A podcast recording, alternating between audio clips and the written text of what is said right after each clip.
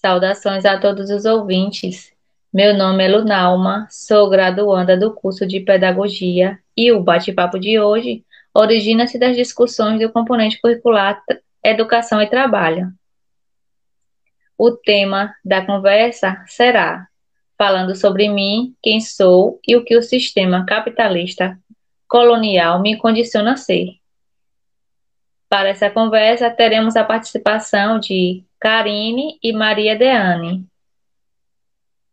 Olá, pessoal. Eu sou Karine e farei parte da roda de conversa de hoje. Oi, gente. Eu sou Deane e vou fazer parte do bate-papo de hoje. E a nossa ilustre entrevistada, Negalu.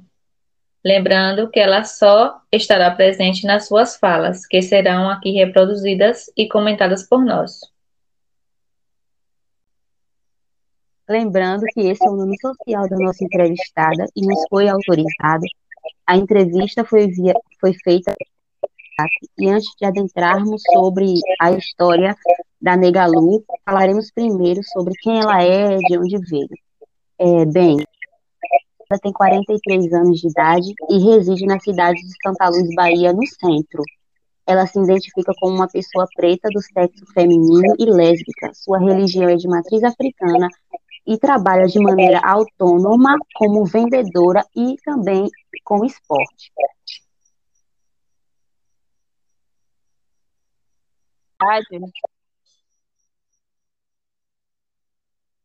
Dando continuidade, no relato sobre a sua trajetória de vida na educação, ela nos narra que, abre aspas, minha vivência escolar foi péssima. Sofri muito bullying e preconceito. Desisti de estudar, passei muitos anos fora da escola, depois retornei. Ao retornar, me deparando novamente com questões de bullying e preconceito. E essas questões me deixavam violenta. Quando me tratava mal, ou de maneira preconceituosa, eu batia. Depois de um tempo, conheci o esporte, o que me ajudou a canalizar minha revolta e conseguir concluir o ensino médio. Hoje, enfrento a vida de cabeça erguida. O preconceito sempre vai existir e não podemos baixar a cabeça. Deixar que as pessoas pisem na gente, deixar que isso aconteça é muito pior. Agora sei lidar com isso. Sou negra, pobre e lésbica. Três preconceitos em uma pessoa só. Fecha aspas. Falando um pouco mais sobre suas vivências referente à sua trajetória, trabalho e educação, ela nos relata aqui, abre aspas, minha experiência no mundo do trabalho foi um desafio. Comecei a trabalhar muito cedo, desde os oito anos de idade, na feira livre, depois na batedeira, Buscando uma nova perspectiva de trabalho, fui para Salvador. Passei um tempo lá. Atualmente resido em Santa Luz e trabalho autonomamente como vendedora e ensino esporte voluntariamente. Minha vida é um desafio atrás do outro. Onde quer que eu vá, o preconceito vai estar lá, mas cabeça erguida. Desafio sempre irá existir, principalmente para nós pobres. Não podemos passar a vida com medo, temos que lutar para sobreviver. Penso em cursar uma universidade, mas não tenho tempo. Ou você trabalha ou você estuda.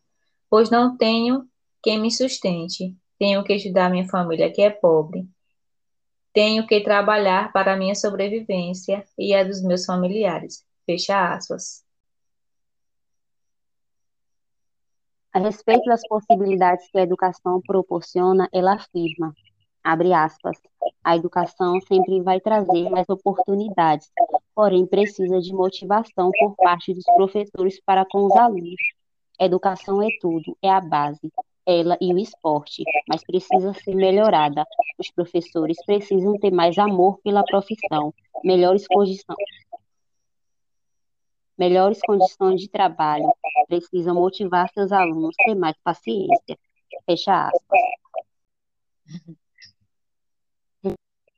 a de Galu e a Organização Social Brasileira, que é constituída sobre uma base econômica de exploração capitalista e colonialista, podemos compreender o quanto esse sistema tenta condicionar o indivíduo, que historicamente é subordinado, promovendo desigualdades, onde quem está na classe baixa não tem muitas oportunidades e muitas das vezes, por questões de sobrevivência, tem que escolher entre a educação e o trabalho.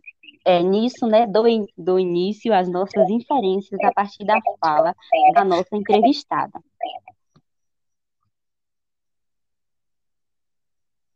O que fica mais do que elucidado na fala de Negalu é questões de preconceito, que nada mais é do que um racismo estrutural instalado em nossa sociedade, que inferioriza o negro e sua cultura, além da falta de medidas e de políticas públicas para que este não deixe de frequentar a escola por causa da cor de sua pele.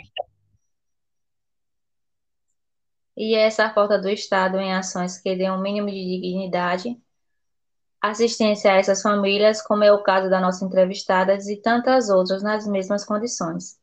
É o que legitima que a escola é para poucos, já que os filhos dessas famílias, em muitos casos, têm que escolher entre trabalhar ou estudar, o que nos faz pensar que é incabível um país como o nosso, multiétnico, ainda tenham questões como esta, chega a ser contraditório.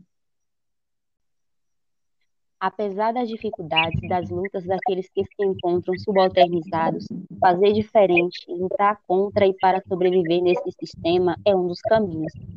É, relatar a história de Negralu é falar de resistência. Hoje ela ensina esporte e acredita numa educação atrelada ao esporte. Ela não cobra por suas aulas, mas exige que seus alunos estejam na escola, que estudem.